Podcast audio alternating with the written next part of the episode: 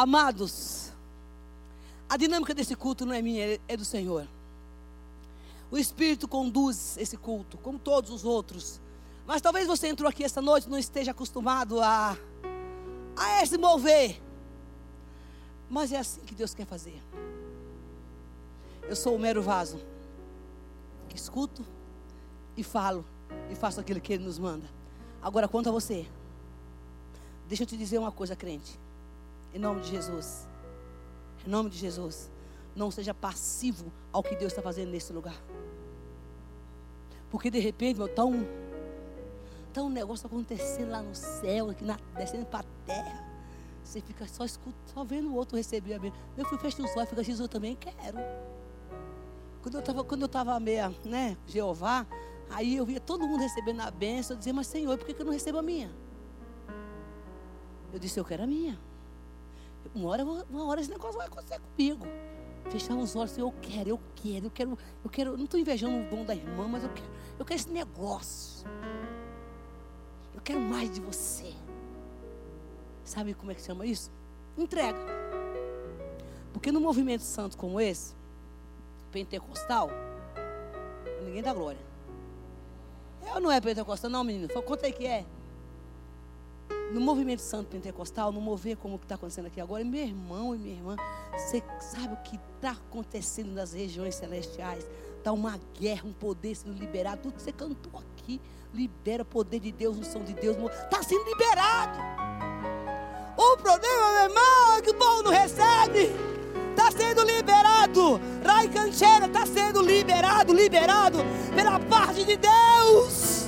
Pela parte de Deus. Rai Cancheira, Baiuende. Você quer ver? Vem cá, Gu. O que esse moço acabou de receber. Por isso que nós temos que estar ligados no céu. Conta o que Jesus fez para você você agora. Graça e paz, igreja, boa noite. Na realidade, a Bel me pegou de surpresa, né? Tava esperando. Assim, fazendo um breve resumo, eu ainda estou passando por algumas lutas, algumas provas. Esse último ano, esse ano 2019, para mim foi um ano, tem sido um ano bem difícil, mas tem sido momentos onde eu tenho crescido bastante. E eu creio que a prova na vida do cristão, ele vem para, ela vem para que a gente cresça e que a gente possa ver a mão de Deus, né? E esse ano foi um ano muito difícil, até financeiramente falando. E o último acontecimento foi ontem, né? É, de testemunho que eu tenho para contar para vocês, porque ontem eu tive um processo trabalhista, era uma audiência que já vinha acontecendo o ano todo, a terceira audiência. Na realidade não era minha, era da minha esposa. E devido a todas essas provas que a gente vem passando, é, eu e a minha esposa, Ontem nós achamos que o Senhor abriria as portas, né, financeiramente, para que a gente resolvesse muita coisa. Minha esposa está grávida, meu filho chega no mês que vem. Então eu falei, nossa, Deus é fiel, porque momento que está acabando toda a provisão, Ele ele está mandando outra. E assim, resumindo, para porque Deus às vezes ele faz as coisas e a gente não compreende, mas Deus realmente ele confunde as coisas aos olhos humanos para que o plano dele se cumpra sobre as nossas vidas. E resumindo esse processo, ele praticamente já estava acertado, porque o banco, que foi o, a empresa processada, né, no caso da, da minha esposa, tinha mandado um acordo, né, e a gente acabou aceitando, então a gente entrou para audiência já simplesmente para a juíza bater o, o martelo, porque a gente já tinha aceitado, o banco ia pagar, e para nossa surpresa, a juíza interferiu e, e, falou que ia ter que remarcar uma nova audiência para o mês que vem. E o mês que vem, provavelmente, a minha esposa não vai poder comparecer, porque o nosso filho vai nascer. E naquele momento, meio que a gente ficou sem chão, porque a gente contava com esse dinheiro, né, com esse valor. E aí eu pude ministrá-la, a gente pôde conversar e a gente vê a mão de Deus em todas as coisas, né? E aí, orando ontem à noite, pedindo a Deus que falasse comigo, Deus, em oração, ministrou muito meu coração. E hoje pela manhã eu recebi um, um áudio da Bel, ela fez uma ministração que Deus confirmou tudo aquilo que ela vinha falando para mim que Deus vinha falando para mim. E hoje vindo para cá para a igreja, eu confesso que eu sofri um, um, ataque espiritual muito forte, né, no meu corpo, sentindo realmente muito mal. E eu encostei ali no canto e eu comecei a orar. Eu falei: Deus, as provas continuam, as lutas continuam, mas eu peço a Ti que o Senhor me fortaleça, não somente o meu emocional, o meu espiritual, mas o meu corpo também. E foi quando a Isabel foi tocada pelo Senhor, Deus a incomodou, ela foi orar comigo e eu realmente senti um renovo. Eu senti realmente que Deus vem me dando força em meio a todas essas dificuldades. E eu queria deixar uma palavra que está em Hebreus 12, 2, que diz assim: Conservemos os nossos olhos fixos em Jesus, pois é por meio dele que a nossa fé começa. É ele a quem aperfeiçoa. Ele não deixou que a cruz fizesse com que ele desistisse. Pelo contrário, por causa da alegria que lhe foi prometida, ele não se importou com a humilhação de morrer na cruz e agora está sentado ao lado direito do trono de Deus. Pensem no sofrimento dele e como suportou com paciência o ódio dos pecadores. Assim vocês não desanimem, não desistam.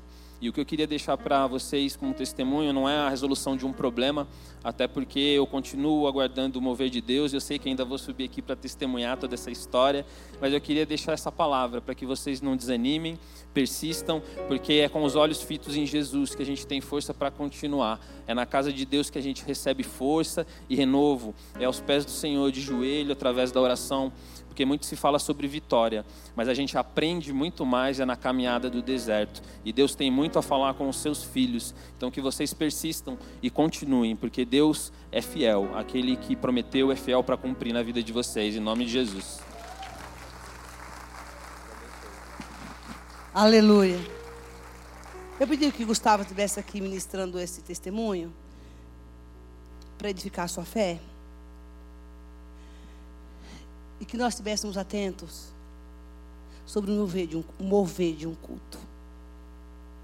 Tudo pode acontecer. Não se disperse em nome de Jesus quando você estiver no mover de, um culto. Porque vai chegar uma hora que eu aprendi lá no, da onde eu vim, que anjo da bênção vai passar com a bandeja. E ele vai vir tua posição. E ele vai começar a jogar a bênção. Não está na Bíblia isso, mas eu creio, tá? A Bíblia fala que o Senhor dá ordem às do nosso respeito, a gente vai falar um pouquinho sobre isso. E tem os, os anjos que distribuem vitória, que distribuem bênção. Mas às vezes, irmão, eu sempre digo que o anjo chega na igreja, encontra uns crentes meio dispersos, pensando, está aqui, mas ele não está. Ele não adora. Ele fica vendo as coisas que estão tá acontecendo com os outros. Aí o anjo passa, dá uma olhadinha assim, diz: esse abençoado não veio me adorar o Senhor aqui. Porque como Deus vê o coração do homem, né? A gente vê o exterior, mas Deus vê o interior. Entendeu? O que Deus está esperando de mim de você essa noite e nossa vida é um tempo de adoração. E a partir do momento que eu saio da minha casa, eu que eu, não saio da minha casa, que eu sirvo ao Senhor, eu preciso adorá-lo. Isso aqui é um momento de comunhão boa. O negócio acontece assim, sabe? Até do céu, a glória de Deus se manifesta. Por favor, não perca esse mover. Porque talvez você chegou cansado. Olha que Deus já deu umas doses boas para a gente aqui hoje. Ou não deu? A oração da consagração, o mover da adoração, a palavra profética. E agora nós vamos sentar na mesa para comer mais palavras de Deus. E a gente passa despercebido um negócio desse. Não dá não, filho de Deus. Jesus está voltando. Escuta a pregação do pastor Jonas aí, você escutar aos domingos, e você entrar aqui, sair de mão vazia, e o anjo disse assim, ó oh, papai, eu voltei com essa bênção aqui, que era da Angélica, que Deus que não seja, tá? Mas eu cheguei lá na igreja, aquela abençoada estava pensando em outra coisa. Estava lá criticando louvor, a missionária que dança forró, e olhando a roupa do irmão, ela não está nem com o senhor, estava todo mundo olhando, ela estava só ouvindo a oração. Então, o senhor devolve aí, outro dia eu volto lá de novo, e manda alguém orar por aquele cliente, porque é assim que funciona. Levanta um intercessor por aquele cliente para ele ficar esperto, porque ele não está vendo que o senhor quer abençoar. Então, deixa o inimigo roubar você, não. Abra sua Bíblia no Salmo 91, por favor. Que eu quero, em nome de Jesus, terminar esse, essa ministração de hoje. Pela fé. Quem estava aqui a semana passada? Então, uma boa parte das pessoas não estavam. Para que você não estava, por favor, eu quero dizer a você que nós estamos ministrando sobre o Salmo 91. Você não pode perder o culto terça-feira, irmão. Tu vem toda terça, pelo amor de Deus. E nós estamos falando sobre o Salmo 91. O salmo que todo mundo deixa aberto na, na cabeceira da cama, que não serve para nada, aberto, né? Que deixa lá, lá em cima do móvel. Foi assim que me ensinaram quando eu, quando eu me converti. E fica até amarela a página da Bíblia lá, mas nunca leu. Ficou tão amarelo que não, a poeira e bate, bate, bate. Nunca leu o Salmo 91. Não sabe nem, nem, nem, nem, nem, nem o significado do negócio. Mas está lá o Salmo 91, porque disseram com um amuleto que. Me disseram isso alguns anos atrás, quando eu me converti, que eu tinha que decorar. E eu andava com um papelzinho na bolsa. Cada vez que eu, eu decorei o Salmo 91, só decorei. Porque em, o fundamento do, do, do, salmo eu não tinha. Mas disseram que era bom, como o texto também era bom, como a figuinha também era boa. Então eu achei que o negócio funcionava igual e carregava o troço. Né? Então, só que hoje, você vai entender. A semana passada nós começamos a entender um pouco sobre isso. Eu ainda não havia pregado sobre o Salmo 91 aqui. Mas a gente vem trabalhando essa, essa, esse, esse, esse salmo. E nós estamos falando, nós fazemos, falamos a semana passada a respeito do versículo. Vamos ler, né? Vamos ler. Aquele que habita no esconderijo do Altíssimo descansa à sombra do Todo-Poderoso, do Onipotente. Pode dizer ao Senhor: Tu és o meu refúgio, a minha fortaleza, o meu Deus em que eu confio. Ele o livrará do laço do caçarinheiro, da peste perniciosa, cobrirá com suas penas e sob as suas asas você encontrará refúgio. Fidelidade dele será o seu escudo protetor. Você não temerá o pavor da noite, nem flecha que foi de dia, nem peste que se move ao meio-dia, a sorretaria nas trevas, nem praga que se propaga ao meio-dia. Mil cairão ao teu lado, dez mil à tua direita, mas você não será atingido. Simplesmente você olhará, verá o castigo dos ímpios. Se você fizer do Altíssimo o seu abrigo, do Senhor o seu, o seu refúgio, nenhum mal te atingirá. Casa, praga nenhuma chegará à tua casa, porque o Senhor dá ordem aos seus anjos ao seu respeito, para que te protejam em todos os teus caminhos. Com, com, suas mãos eles segurarão para que você não tropece em alguma pedra. Você pisará o leão e a cobra, e pisoteará o leão e a forte serpente. Porque ele me ama, eu o resgatarei, assim diz Deus, né? Eu protegerei, pois ele conhece o meu nome. Ele clamará a mim e eu lhe darei resposta. Na adversidade estarei com ele. Vou livrá-lo, cobri-lo de honra. Vida longa te darei e mostrarei a minha salvação. Aí a gente lê o Salmo 91, aí tem isso como um amuleto. Mas não entendo o que está lendo. E nós estávamos falando na semana passada a respeito do primeiro versículo.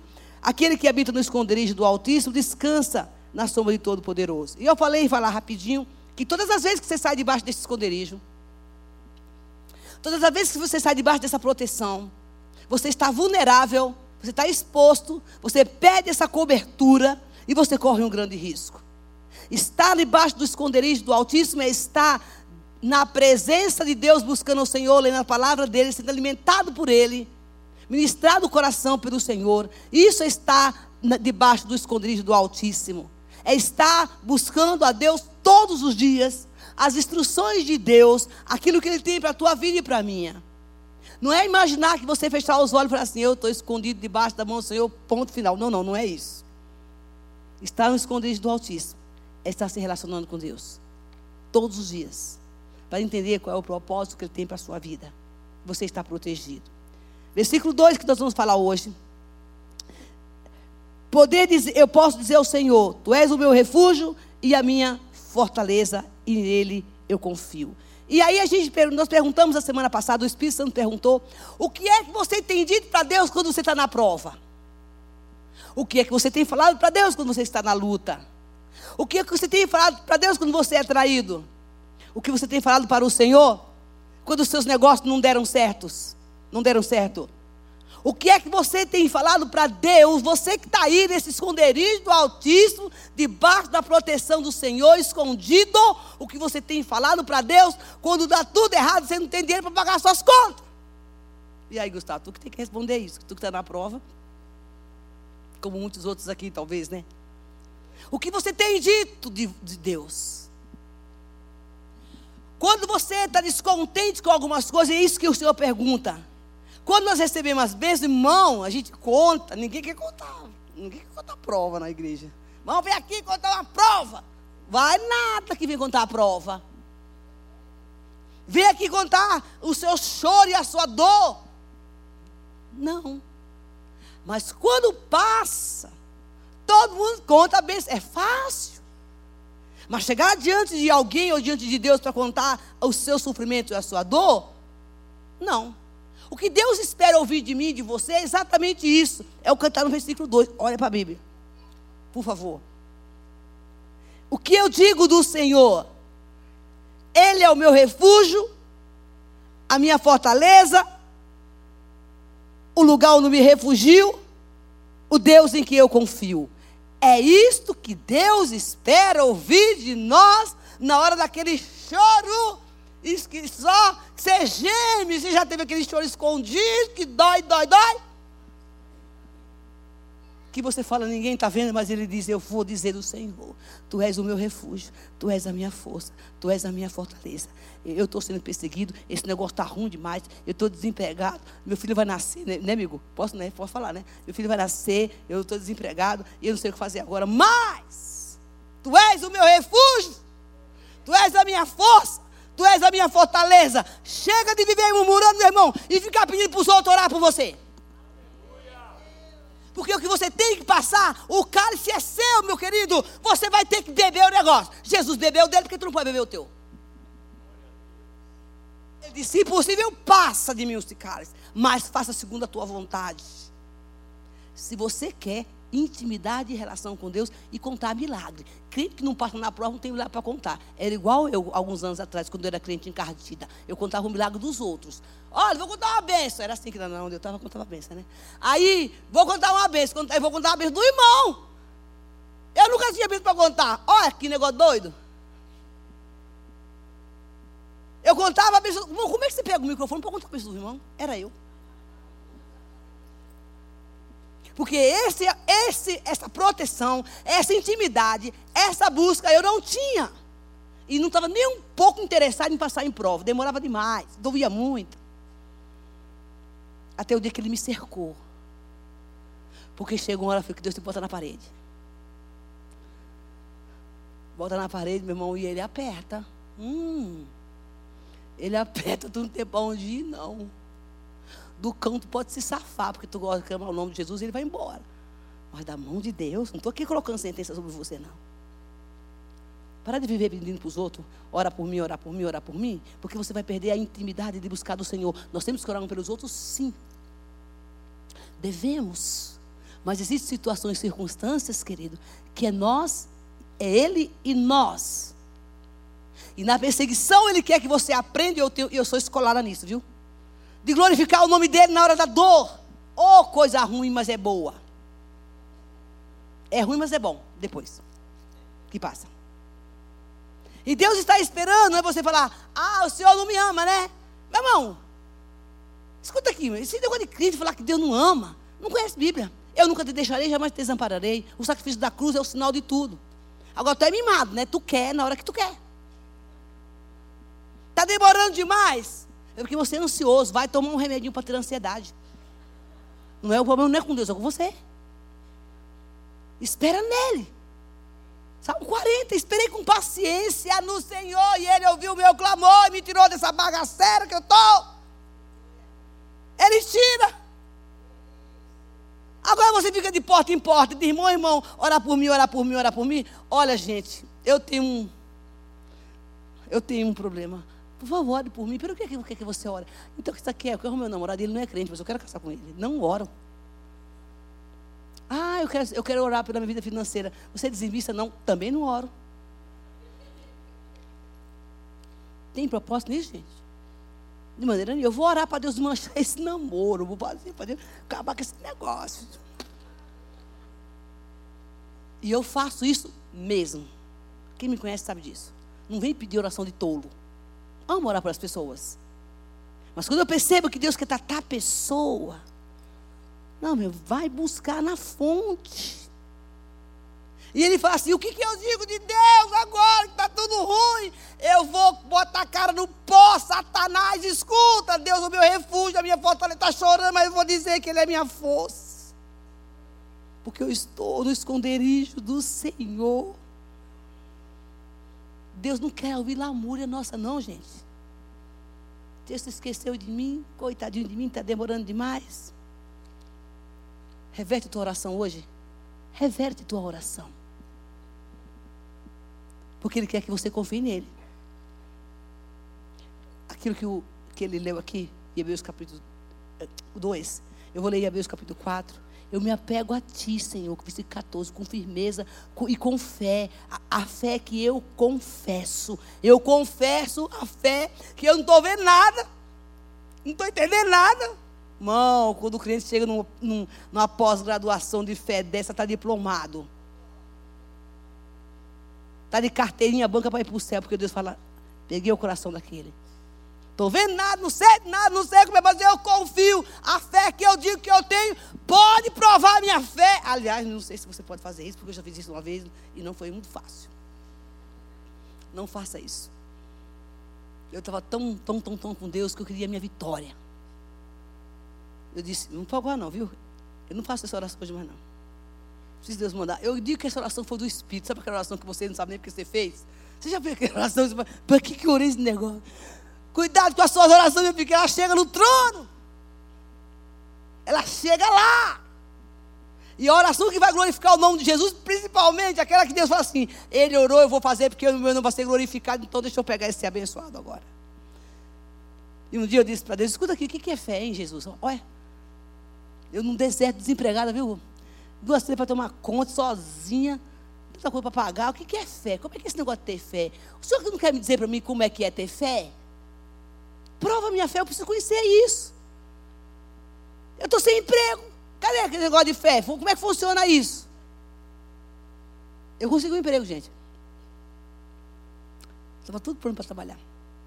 No último dia da minha última entrevista, falaram para mim: você não vai trabalhar mais não. Como assim? Deu testemunho na igreja, contei que eu ia trabalhar. Ué, estava tudo pronto, amiga.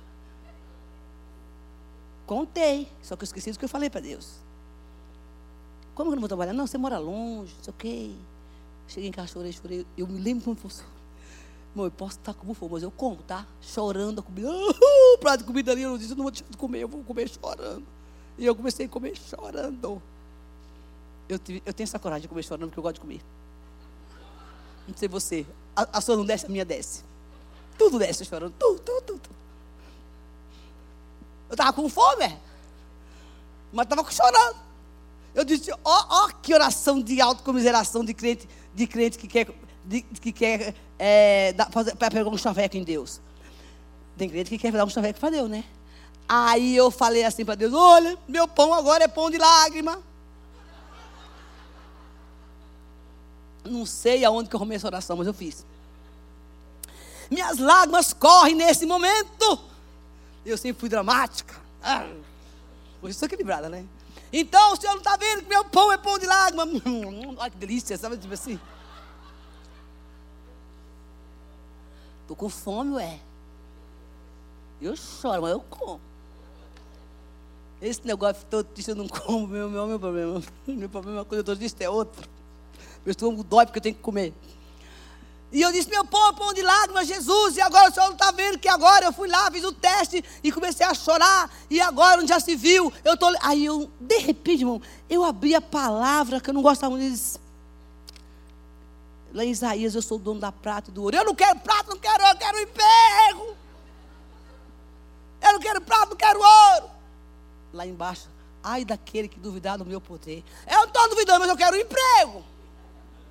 Mas tem uma coisa, tá? Desses você não, eu fico com você até o fim. Estou contigo, Jeová. E ele me disse: Você lembra do que você me pediu? que você queria uma prova de fé? Estou te provando a sua fé. E aí, você vai para onde agora? Aí eu caiu minha ficha. Para ele provar, me mostrar o que era fé, eu tive que passar por esse estreito. Revoguei a minha oração. Pedi perdão para ele. Disse: Tá bom, eu volto a estaca zero. Eu vou para onde o senhor quer que eu vá. Pela manhã. Encontrei debaixo da minha porta um telefone, um telegrama. Telegrama naquela época, né? Telegrama. Para me trabalhar numa multinacional. Para trabalhar numa multinacional. Onde eu nem passei. Nem fui lá. Eu sou chefe de cozinha, viu, gente? Eu sei cozinhar. Eu fui para Golden Cross. Para ser chefe de cozinha. Do hospital famoso. Eu nunca entrei naquela empresa. Eu nunca passei meu currículo lá. Eu disse, mas que é isso aqui? Eu, Golden Cross, que será? Que será que é com comida, Golden Cross? O que será que é? Bom, eu era isso. Eu não estou exagerando aqui. Mandaram me chamar nesse lugar. Bom, minha maior curiosidade, eu sei que esse, esse, esse testemunho vai dar, servir para alguém, era saber como é que eu tinha chegado ali. Como que eu cheguei naquele lugar? Pois é, Nazaré, como é que eu cheguei ali? Eu não sabia como ia ter. E eu fiquei curiosa para saber, passei pela entrevista. Aí eu falei, pastor, você pode me dizer como é que você chegou meu currículo aqui? Jesus sempre põe um anjo no teu caminho. Tem anjo materializado na terra, gente. É que os crentes estão tudo agoniados, correndo que nem bicho doido. Não vê os anjos. Estou mudando a mensagem, misericórdia. Um dia eu acabo esse negócio. Anjos materializados na terra para falar com você, meu irmão. Presta atenção no trânsito, presta atenção na rua, presta atenção no mendigo, presta atenção, presta atenção que Deus vai usar até o cachorro para falar com você. O problema, meu amado, é que a igreja de Jesus Cristo começou agora a sugar, sugar, sugar nos cultos e não presta atenção e vai se esconder debaixo do esconderijo do Senhor para ouvir a voz de Deus. Deus está te alertando. Tem anjo na terra que vai falar com você. Agora fica achando que é um, um cara que vai aparecer assim, bonitão. Pode até ser, não sei. Ou uma mulher bonitona. Depende do que ela estiver vestida também, né? Se não estiver bem vestida, não é anjo, é capeta. Vai vir um cara humilde, simples também. E vai usar. Ah, é verdade, Espírito Santo. Ele fala: se você for um cara, uma mulher arrogante, se achando, vai vir aquele bem simplesinho. Você não acreditar nele. Porque tem gente que é assim, né? Julga pela aparência. Já ver a marca do seu tênis? Ainda bem que eu não conheço marca. Eu, eu, essa teste eu já passo a sua roupa que você está vestindo, qual é o perfume que você está usando, porque tem gente que tem perfume do outro, já sabe qual é a marca. Parabéns para você. Vai vir desse jeito. Você fala assim, ah, então não é não, esse aqui tá. Esse menino aqui, esse aqui toca, e toca nada. Isso aqui não, não. Isso aqui não serve. Deus vai mandar tudo para te confundir. Irmãos, olha, se eu tivesse sentado nesse banco, ouvindo o que vocês estão ouvindo agora, eu vou pegar minha parte. Tá?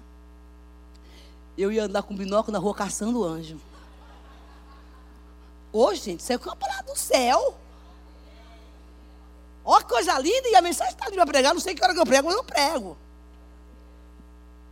Agora, se bem que aqui é a mensagem, tá bom, obrigado, Senhor. Agora, aí apareceu um anjo, lá onde eu tinha feito uma ficha, lá em Santo Amaro, no centro empresarial. Não sei se existe isso ainda hoje. E uma mulher sentou na minha frente. E essa mulher disse assim para mim: Eu não tinha, gente, eu nunca tinha trabalhado em empresa nenhuma. Diga o que tu sabe fazer.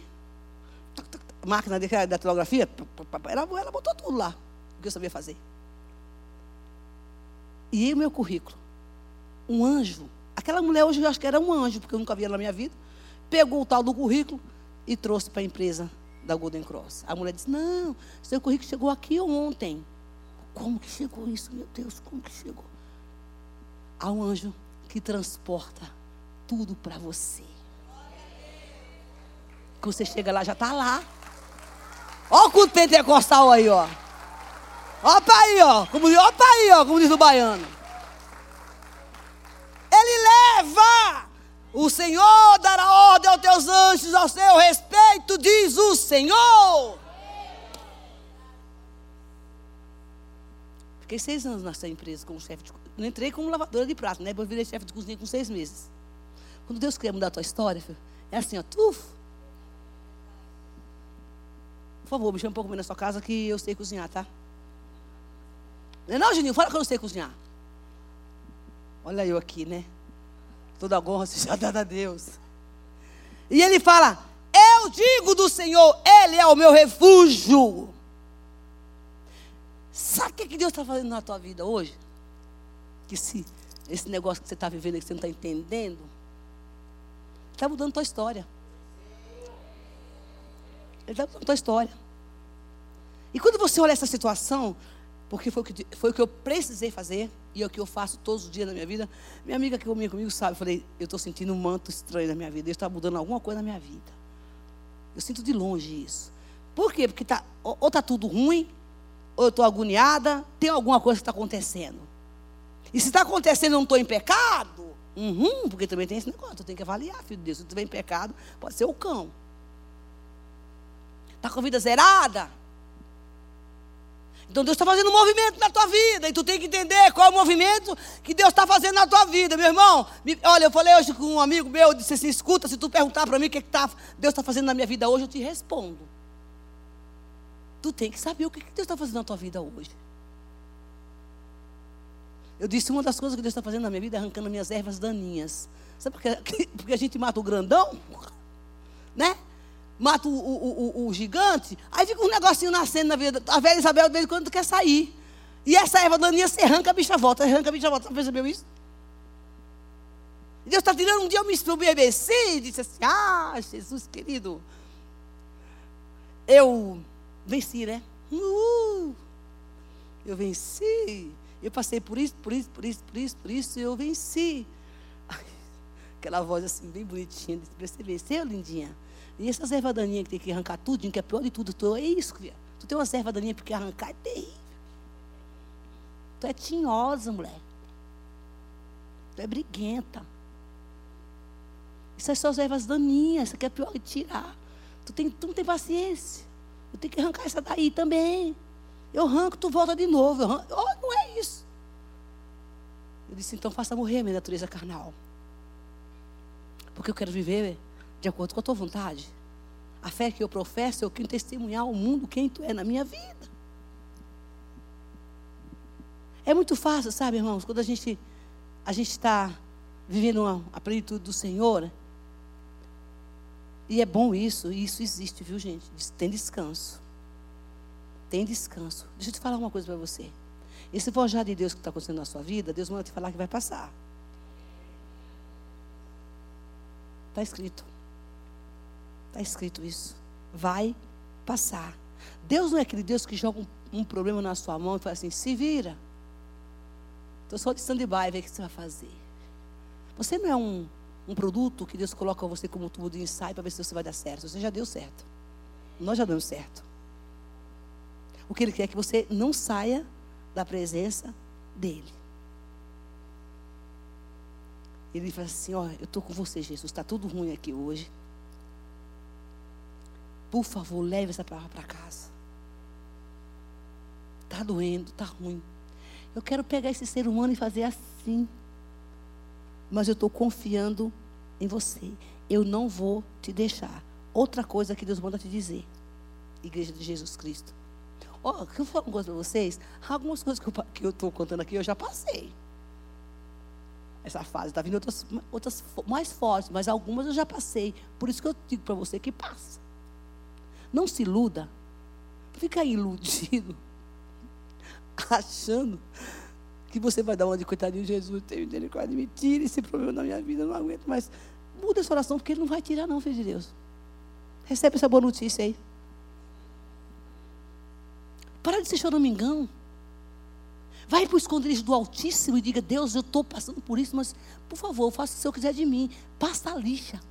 Porque vai ser alguém, vai vir alguém para te lixar, sabia disso? Você tem alguma lixa? De vez em quando aparece uma na minha vida. É aquela pessoa que fala assim: te, sabe assim, que te aperta e você fala, não, eu vou dar graça, Senhor. Meu irmão, tu acorda pela manhã, você nunca sabe como é que você vai encontrar o caixa do banco. Quem que tem que mudar o caixa do banco ou você? Você não sabe como é que você vai contar a pessoa que você vai, que você vai encontrar na loja, que você vai lá para receber atendido e ela não te atende, você nunca sabe.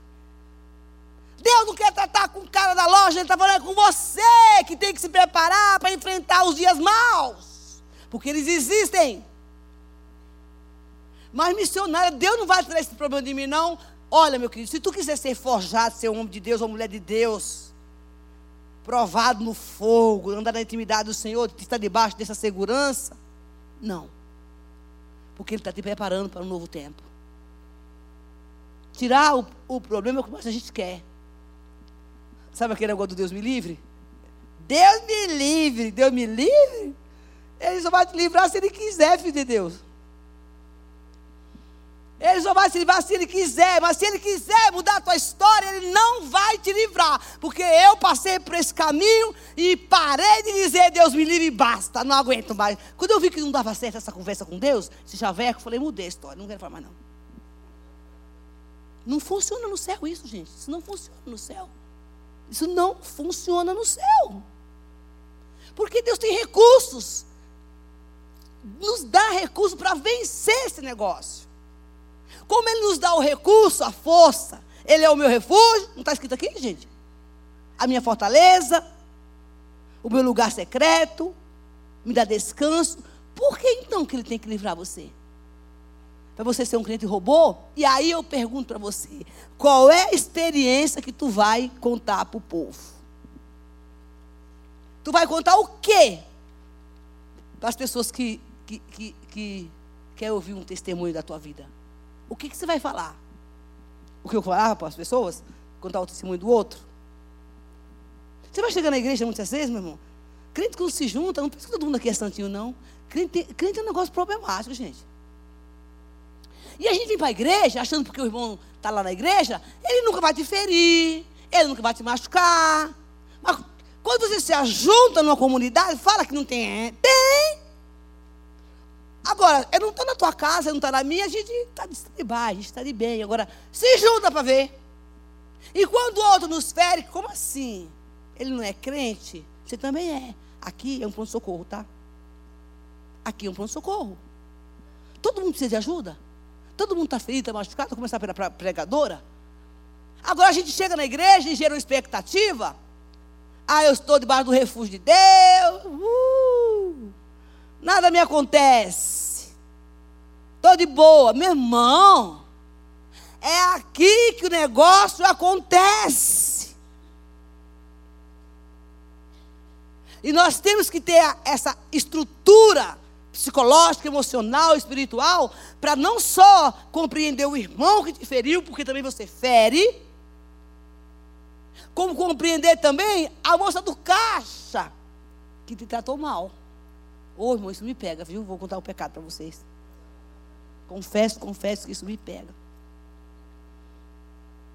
Não gosto que as pessoas me tratem mal. Principalmente se eu estiver comprando. Eu acho que ela tinha. Hoje, eu tô, depois que eu vi essa palavra, eu mudei, tá? O dever, a obrigação de atender. Não tem, irmãos. Deveria ter. Mas não tem. Porque quem tem que ser a luz do mundo é, somos nós. Sabe lá como é que aquela abençoada saiu de casa? Que tal você dar uma palavra para ela? Já fiz isso várias vezes. Você está bem hoje? Você acha que é isso que eu queria fazer? Eu não. Você paga para me atender? Não, não dá, não dá a mesma moeda. Sabe, a gente tem que ter esse refúgio em Deus, para quando você sair de casa, filho de Jesus Cristo, tu ora antes de sair de casa e reveste, porque tu não sabe o que te espera lá fora. Queridos, um dia eu estava saindo de casa, faz tempo isso, quando eu saí do portão, Deus falou para mim: volta, se reveste, no mundo jaz o maligno. Para quando você deparar com situações como essa, você saber como você vai viver. Isso é estar no esconderijo do Senhor, do Salmo 91. Isso é dizer: Tu és o meu refúgio e a minha fortaleza. Agora vamos aqui para o versículo. Ele três, ele te livrará do, do laço do passarinheiro das, da, da peste perniciosa, cobrirá com suas penas, e sobre as suas asas você vai estar seguro. Isso só acontece quando eu estou lá no esconderijo. Quando eu vou para lá buscar de Deus. Com fé, essa segurança. Porque a tempestade, meu irmão, não é só o que você vê na televisão, não, tá? Ela existe. Esse tsunami que você vê por aí, na tua vida também tem, na minha. A gente acha que é só na televisão que acontece, na rua quando chove em São Paulo. Ela vai existir. Mas onde é que eu vou buscar força? Na presença de Deus. E a fé tem que ser exercitada. Eu li uma, uma, um, uma fase essa semana que eu achei legal. Diz que a fé é como um músculo. Eu descobri agora há pouco tempo, esse povo que treina sabe muito bem disso. Quanto mais você treina o seu músculo, mais ele fica forte. Eu não sabia disso. Aprendi. Se você quer ter uma fé forte, tu tem que treinar o negócio, irmão. Não, estou com vontade de lutar com o cão hoje. Eu tinha um amigo meu, ele dizia assim, Bel, ele saiu da igreja, ele saiu da igreja. Ele era um policial. Falei, Jesus para ele se converteu. E a mulher, a mulher dele era mãe de santo. Ele, macumbeira, ele falava assim: Você quer saber, meu? Ele, calmão. Tá, lidar com o diabo dá muito trabalho. Dá muito trabalho. É, é, você viver em conflito constante. E eu não estou afim de ter conflito com ninguém. Eu falei, meu filho, tu não tem escolha. Ele vai te conflitar mesmo. Ele vai te provocar. Não tem escolha. Então é melhor você exercer sua fé na hora que a, a, a o, o, o homem lá no, no metrô pisar no teu calo, na joanete? que a sua amiga ali cutucar e fazer, falar que você não gosta, para você fazer com ela que seja forte. Você vai fortalecer sua fé em meio a tudo isso.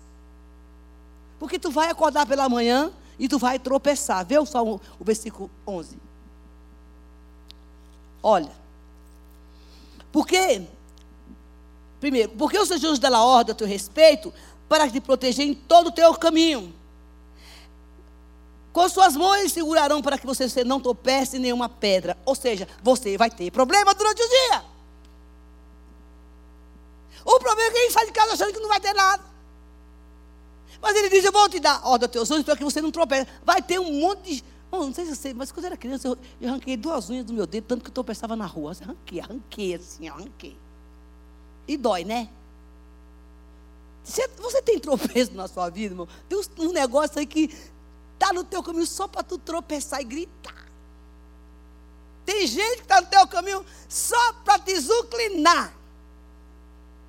E o diabo sabe que tu não é paciente mesmo, tu, tem, tu não tem pavio. Aí tu acorda de manhã cedo, diz que é de orar e se revestir, e acha que aquele abençoado é que tem que estar na paz contigo. Quem tem que levar a paz é você, que você é sal da terra luz do mundo. Deus não está falando para você que você não vai ter tropeço. Ele disse: você vai tropeçar, mas mas ele diz: Eu vou dar ordem aos teus anjos a teu respeito. Você pisará o leão e a serpente e você vai vencer. Querido, deixa eu contar uma história aqui. Estávamos indo para um acampamento. Não, eu estava em Santos. Obrigado, Espírito Com uma amiga minha.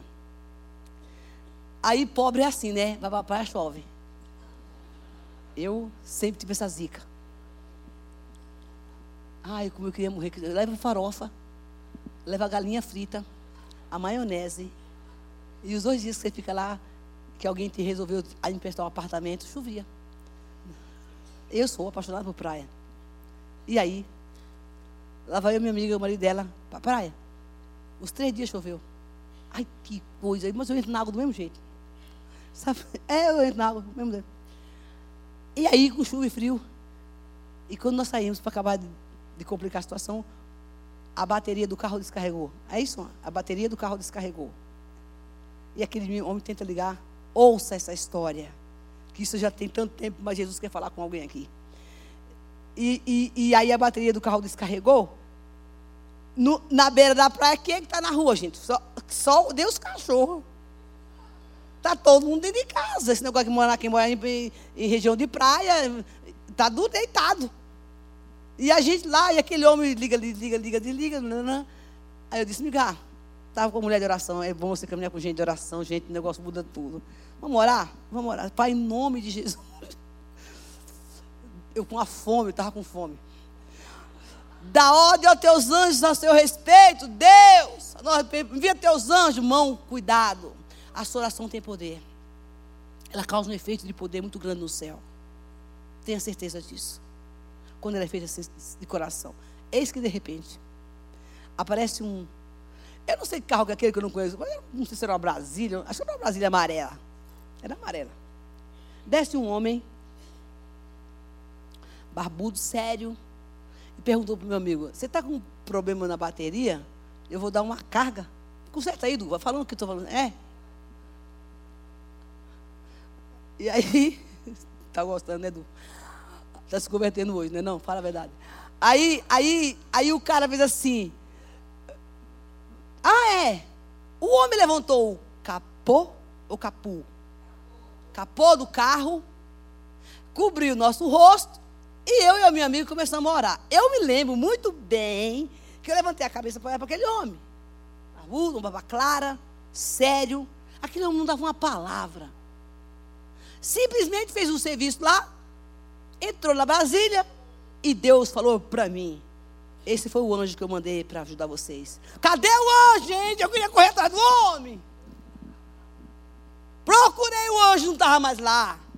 Uma questão de segundos aquele homem desapareceu. Você não pediu o anjo? Então ele veio. Irmão, eu dei uma crise de choro naquele carro. Porque as oportunidades passam e você perde Lembre-se, os anjos se materializam na terra. Eu dou ordem aos meus anjos a seu respeito. Deus pode usar pessoas como anjos na sua casa, na sua vida. No momento mais difíceis que você estiver passando. Irmão, eu estou na rua, eu, eu, fui tentar, dois, dois homens tentaram me assaltar aqui no domingo de pela manhã. Quando o homem levantou a camisa que eu vi a arma, você acha que eu chamei quem? O exército. Não chamo, eu chamo um monte logo. Eu chamo um monte. Manda um monte de anjo aí, Jeová, e já vem com a espada. Anjo da espada. Olhem, quando o anjo desce com a espada, é anjo de guerra. Não sei se você sabia disso. O anjo desceu com a espada desembaiada, meu querido, é guerra na terra. Mas quando o anjo vem para dar o livramento, ele vem sem a espada, mas quando tem o capeta na história, ele vem. Eu só fiz assim, Senhor, por favor, dá ordem aos teus anjos ao meu respeito, coloca um exército aqui do meu lado. Eu estou precisando de um, né? Eu pedi logo um exército. O homem simplesmente, quando ele foi sacar a arma, eu liguei para meu amigo, socorro, meu. Essa mulher tem um negócio, né? Estou nada. O homem baixou a camisa. Mas a arma dele estava lá. E Deus tinha falado comigo dentro do metrô que eu ia ser assaltada. Ele me deu livramento? Não. Mas por que, que Deus? Não sei. Se eu chegar no céu, eu pergunto para ele. Mas ele me disse. Por que, que ele me deu livramento? Não sei. Estou aqui para contar a história. Mas quando Deus quer manifestar o poder dele, ele, ele confunde a gente. Eu, olha, você vai ser assaltada, tá? Mas ele disse assim: olha, eu vou, vou ter uma tentativa de assalto. E a minha preocupação era um tal do relógio que, eu tava, que ficou 50 anos lá guardado. No dia que eu resolvi olhar o relógio, o relógio. Eu, o medo de abrir, porque o negócio tinha umas traves assim, não, era, não saía de qualquer jeito. E o Senhor disse: quando acontecer isso, você, seu relógio vai travar e você dê. Mas eu clamei aos céus. Mas por que, que Deus não impediu isso? Irmão, tem coisa que não se explica. O que eu sei é que ele dizia que Deus me deu livramento. Porque ele disse que ele dá ordem aos seus anjos a nosso respeito. Isso é viver o Salmo 91. Isso é de saber que Deus está com você, guardando a sua vida. Está em perigo? Chama o anjo, filho de Deus. Chama o anjo. Sabe o que acontece? Nós temos por hábito pular algumas etapas da nossa vida que a gente não quer viver. Está no esconderijo do Altíssimo e você fala assim: os anjos estão aqui. Olha, olha, olha só. Olha o versículo 15. 14. Porque ele me ama, isso é Jesus falando. Eu resgatarei, eu protegei, porque ele conhece o meu nome. Deus está falando isso de você agora, tá? Ele me chama, eu te dou resposta. Por que, que crente é tão confuso se Deus diz que tem resposta? Ele me clama e eu darei resposta. Tu entrou aqui perdido, procurando resposta de Deus, fica lá. Na hora certa ele te dá. Deus não é mudo, não é surdo. Ele disse que os ouvidos dele não estão fechados, nem a mão dele está encolhida, que não posso te ouvir e te abençoar. Ele diz, mas para isso acontecer, você vai ter que voltar lá para o versículo 1 e 2. É para aquele que habita no esconderijo do, do Altíssimo e descansa em mim, confia em mim e faz de mim o seu refúgio e a sua fortaleza e não faz do seu jeito. Todas essas bênçãos vêm e vai cair exatamente nos versículos. É a condição de você ser abençoado. E ele fala assim, no aqui no versículo 15: Ele clamará a mim e eu te darei resposta. No dia da adversidade, eu vou estar com você. Eu vou te livrar, vou te dar honra, vou te cobrir. E sabe o que mais? Tu vai viver um bocado de ano. Uau! Te darei longevidade. E mostrarei a minha salvação. Deus vai te honrar, filho. É só não sair da presença. É só se refugiar nele. E ele diz assim: Eu te trago resposta. Eu te escondo. E eu te livro. E eu te honro. Está aqui um ser que correu para esse lugar. no momento das minhas aflições, hoje pela manhã, quando eu acordei. Eu não sou uma mulher dada a espelho. Tem mulher que gosta de espelho. Diz que homem é pior que mulher, né? Eu vou para o espelho para me maquiar, para me arrumar. Eu não sou aquela mulher que fica se tem uma espinha aqui. Eu não sou essa pessoa. Eu me acho linda, gente. Ué, você não se acha bonito, não? Eu me acho. Meu Deus do céu, que silêncio é esse? Porque eu falei isso? Minha filha, se tu não se achar bonita, quem é que vai te achar? Sangue e fogo no altar. Não. Não quero impressionar ninguém. Mas se alguém perguntar, você é bonita? Eu me acho linda. Porque eu sou imagem e semelhança de Deus em tudo. Esse negócio de ficar procurando feio. Eu não gosto do meu cabelo, mas eu tenho ele, eu não tenho outro. Porque Deus me fez assim. Não se deprecia, não, filho de Deus. Não importa, Deus te ama como você é. O diabo tem que saber que você se acha bonita, não se deprecia, não, pelo amor de Deus. Do jeito que você é, gorda, magra, sei lá o quê, Deus te ama. Hoje pela manhã, quando eu cheguei no espelho, eu só tinha. Eu chorei assim, sabe? Muito obrigada. Porque eu olho para trás. Foi quando eu mandei a mensagem para meu amigo. E eu vejo que o Senhor mudou a minha história. Eu me escondi em você. Dias que eu achava que eu não ia conseguir. Não pensa alguém que já chorou, chorou, chorou, chorou, chorou muito. Esse alguém fui eu. Porque eu achava que estava difícil para mim. Mas ele me escondeu.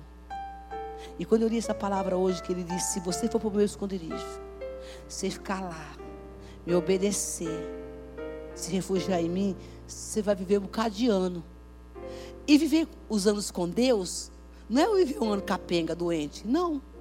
Você vai viver um ano saudável.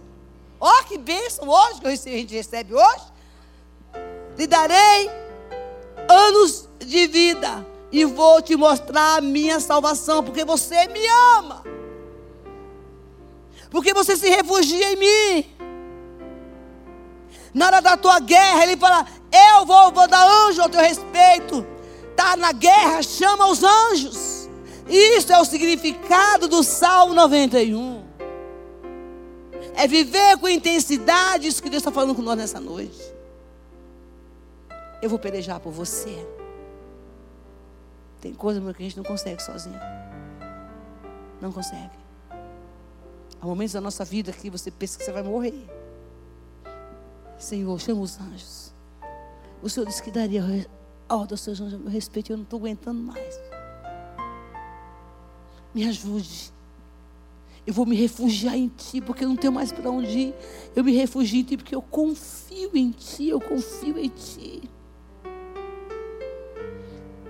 Queridos, ouça que eu estou terminando.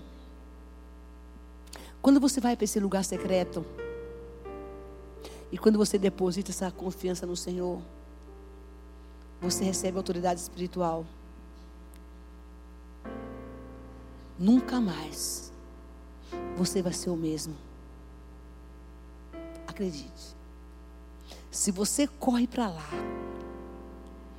e não olha os seus recursos, o que você tem, que você possa exercer qualquer movimento, porque Deus vai tirar todos os teus recursos. Ele tira. Porque ele quer, isso eu estou falando, gente, para crente que quer negócio com Deus, tá? que quer compromisso com a palavra. Não é aquele que, que assiste o culto e vai embora. É aquele que diz: Eu quero mudar minha história. Eu quero confiar em você. Primeiros, as primeiras guerras parecem difíceis. Mas quando você vai tendo essa habilidade de vencer uma, vencer outra, que você vê o que Deus começa a fazer na tua vida. Eu, eu lembro que eu comecei a ficar desconfiada de Deus. Hum, tá bom demais para ser verdade. Hum, isso é coisa do cão. Eu achava que estava tão bom o negócio. Que eu achava que o diabo estava preparando uma cama para mim, porque, porque me disseram que era isso, que quando tivesse tudo bom é que o diabo estava preparando alguma coisa. Olha, eu acreditei nessa mentira. Mas quando você entra no descanso de Deus, Ele é eterno. Isso não quer dizer que você não vai ter luta. Ele está dizendo aqui que você vai tropeçar, que você vai, Ele vai te dar autoridade para você pisar na cabeça da serpente mas que ele vai, que ele vai mandar os anjos para ficar com você. Ele vai te esconder. Deus te convida essa noite para ir para o esconderijo, para o lugar secreto. Uma minha oração de todos os dias é essa: Senhor, me esconde no lugar onde o diabo não me ache, onde ele não me encontra. De vez em quando ele me encontra. Não pense que pelo fato de nós sermos cristãos, que a gente não toma do inimigo de vez em quando. Toma. Olha o testemunho do irmão. Vindo para cá, sentiu o corpo pesado, cansado. É guerra. Que você não vê, mas que você sente. A guerra, que, a, a guerra é visível. Qualquer dia eu vou pregar sobre isso aqui. É mais fácil de você vencer. Mas aquela que você está acontecendo no, no, no, sobrenatural de Deus, às vezes precisa tenha um olheiro espiritual. Sim, sabe? Não sei se vocês entendem que eu estou falando do olheiro espiritual. Sabe o que é olheiro espiritual? É aquela pessoa que está próxima de você. Ou às vezes não está tão próximo, mas que ela olha para você e fala assim: aqui tem alguma coisa. Cheguei recentemente na igreja de um, um casal aqui.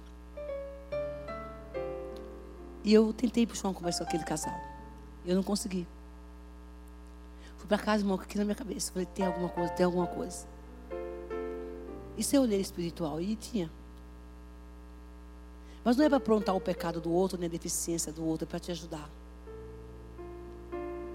Então Deus vai começar a mostrar para você, lá do esconderijo dele, filho, dá uma olhada naquele capeta ali que quer te atacar. Filho, não é por aqui. Corre. Não é hora de você aparecer, se esconde. Irmão, já teve aquele dia, eu falei aqui essa semana passada, aquele dia que você tem que ficar trancado dentro do quarto, você não pode sair. Você sai, você faz besteira. Tem esse dia.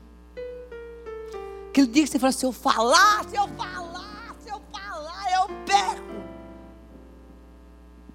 Não fala. Corre para o esconderijo, meu amado. Três minutos de oração é o suficiente. Dentro do teu banheiro.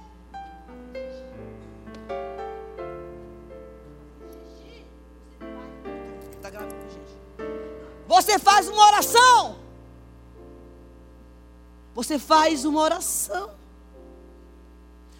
Senhor, tu és o meu refúgio. Vai para o lugar secreto, corre. Tu és a minha fortaleza, eu me refugio em ti. Não deixa eu sair daqui, porque se eu sair daqui eu vou pegar. Em nome de Jesus, amém. Acabou. Mas a gente prefere explodir. Prefere deixar o diabo fazer a festa. Você tem autoridade espiritual. Dois minutos, três, não sei se dá dois minutos. Simplesmente, eu vou lá para o Salmo 91 que eu aprendi. Senhor, eu me escondo em Ti aqui agora. Me escondo em Ti, Tu és o meu refúgio, Tu és a minha força, Tu és a minha fortaleza. Não me deixa pecar, por favor. Me ajuda, Senhor, me ajuda em nome de Jesus Cristo. Eu não posso, estou na beira do abismo, Deus. Em nome de Jesus, amém. Qual é a dificuldade? Fala. Não tem.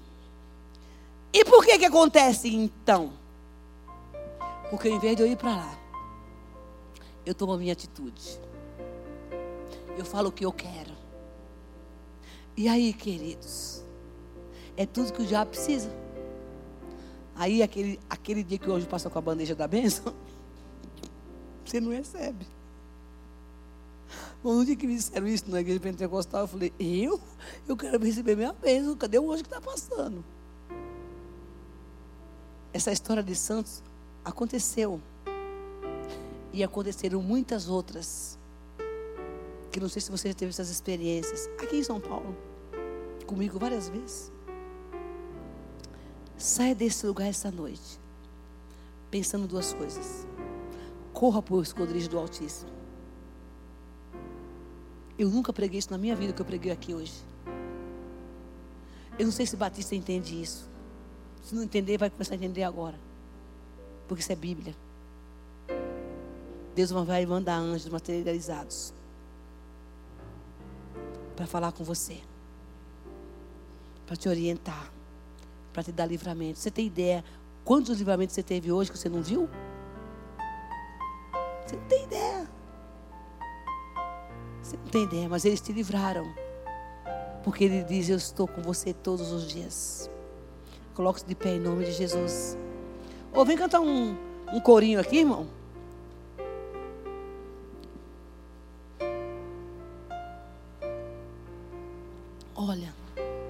Coisa.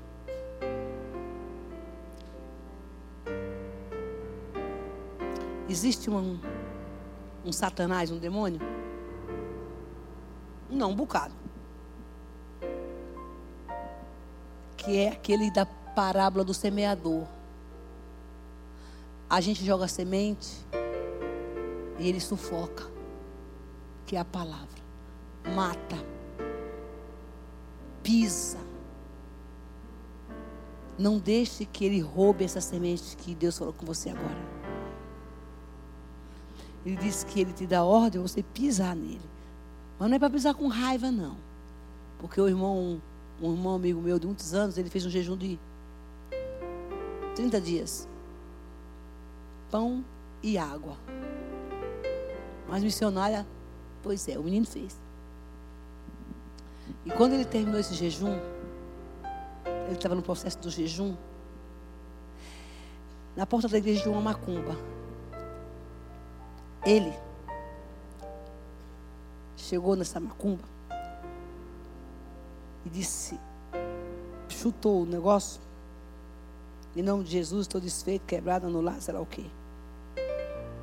Menos de 24 horas. Ele teve um problema seríssimo renal. E na coluna. E aí perguntou-se, como que esse menino fez um jejum desse? Eu perguntei isso para Deus. Deus falou para mim assim: a motivação do coração dele foi errada. A motivação do coração dele, a forma como ele colocou, fez aquilo, indignou o meu coração e abriu uma brecha. Porque ele quis botar poder e autoridade que não era de Deus. Só porque estava no jejum, se achou. Então, a nossa autoridade deve ser exercida com graça não, eu sou de Cristo, o diabo me pega. Não vai não, filho, pelo amor de Deus. Pega leve. Porque a motivação do nosso coração, ela expressa o nosso sentimento. E quando ela expressa o nosso sentimento, ainda que você está amando uma pessoa, a sua expressão de amor é notória, né? Pelo menos eu acho que, que seja, né? Não sei agora essa questão de amor é tão complexa. Mas você expressa com olhar, com gesto, com carinho. Ou você não precisa nem estar amando uma pessoa. Mas quando você tem um carinho por ela, você expressa. Eu tenho facilidade muito grande para expressar meus sentimentos.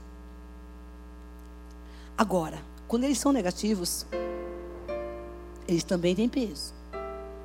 No reino de Deus, no reino do Espírito, você tem que ter sabedoria para lidar com essa situação. Não vai ir de qualquer jeito. Se esconda lá. Fique. E corra para o banheiro da sua, seu trabalho, sei lá onde você estiver, no carro. Para o carro lá, baixa a cabeça e faz a oração. Deus, chega, não, me bota na cruz, me pendura lá, não deixa eu descer. Se eu descer, eu faço besteira. Em nome de Jesus, amém. Vem meu socorro. Palavra mais mastigadinha do que essa, irmão. Só para bebezinho. Vocês estavam daqui, daqui, eu, fortalecida, porque você vai viver mais anos. Quando você vai para o esconderijo, você não se estressa. O Senhor vai te dar ordem aos seus teu respeito, porque você está no esconderijo do Altíssimo, você vai correr e dizer: Tu és a minha força, Tu és o meu refúgio. Eu queria que você não saísse agora. A gente vai cantar uma canção. Por favor. E feche seus olhos. E diga para o Senhor assim: Senhor, me ajude. Porque Ele sabe que nós somos fracos. Nós temos uma fraqueza. E diga para Ele: Eu me refugio em Ti nessa noite, porque eu quero mudar minha história hoje. Peça para o Senhor dar ordem aos teus anjos a teu respeito, a tua casa, a tua família. Pede para o Senhor mandar os anjos agora para cuidar de você, a sua entrada e a sua saída, os seus negócios. Na porta da sua casa. Porque eu boto um anjo lá, não deixa que ninguém que não seja teu venha aqui me perturbar. Peça a Deus, Senhor. Eu sei que eu falhei em muitas coisas, mas eu não quero mais tomar decisão sozinho. Eu quero me esconde que eu estou vulnerável, eu estou com medo, Deus. Me ajuda, eu estou fraco. Me ajuda, Senhor, em nome de Jesus. Eu quero estar debaixo desse esconderijo. Eu não quero que o diabo me pise mais. Eu vou pisar na cabeça da serpente. Clame a Deus agora, meu irmão, em nome de Jesus. Porque Deus te trouxe uma palavra de renovo hoje. Deixa Ele te encher. Corra para os braços dele, que Ele tem resposta para você. Não saia, não saia, não saia dessa presença. Por mais difícil que esteja, diz o Senhor.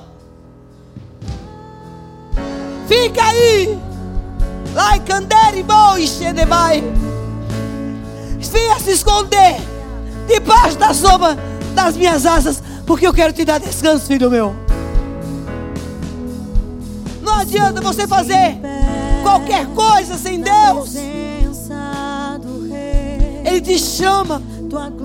Diz: Eu tenho um abrigo, um lugar seguro para você. Você está vulnerável, mas olha, eu tenho um lugar seguro para você em mim. Ninguém te acha. O diabo não te vê. Corre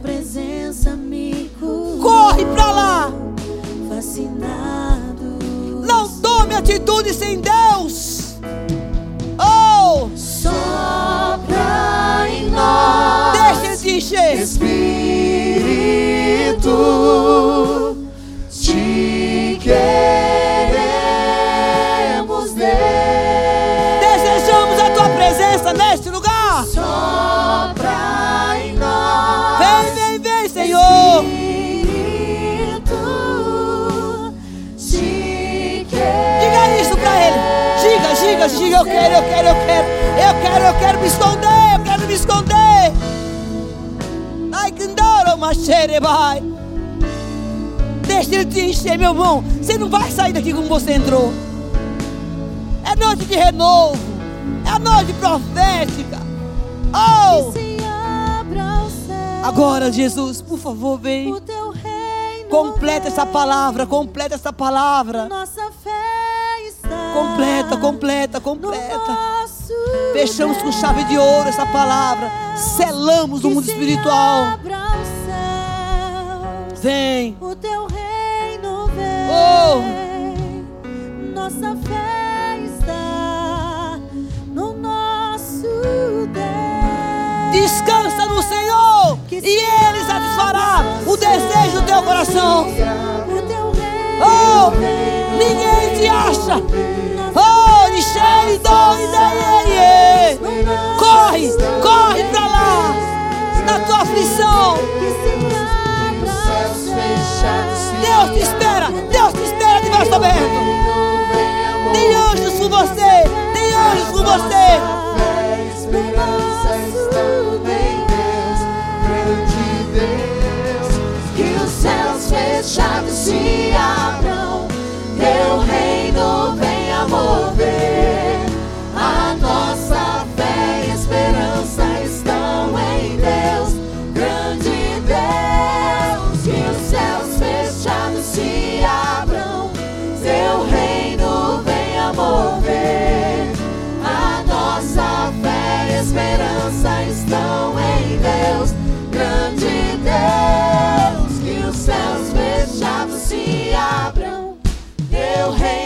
Vem, Senhor.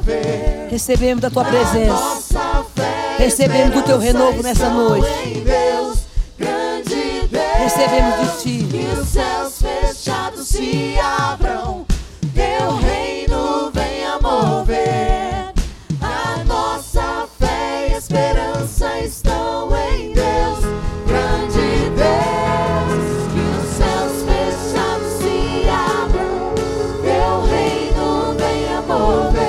Jesus. A. Levanta sua mão pro céu, por favor. Agradeça a Deus, agradeça a Deus, agradeça a Deus. Porque Ele está te guardando. Agradeça a Deus pelo que Ele fez nessa noite. Pelo que Ele fez na sua vida. Agradeça, agradeça. nós te louvamos nessa noite. Obrigado, Jesus, pelo teu mover, pela tua cura, porque o Senhor já mandou os teus anjos. Te agradecemos, Senhor, pela vida em ti, Senhor. E estamos guardados, guardados na tua proteção. Leva-nos, ó Deus amado, debaixo dessa cobertura, Senhor. Obrigado, obrigado pelo que o Senhor realizou hoje. Em nome de Jesus. Aplauda o Senhor, queridos.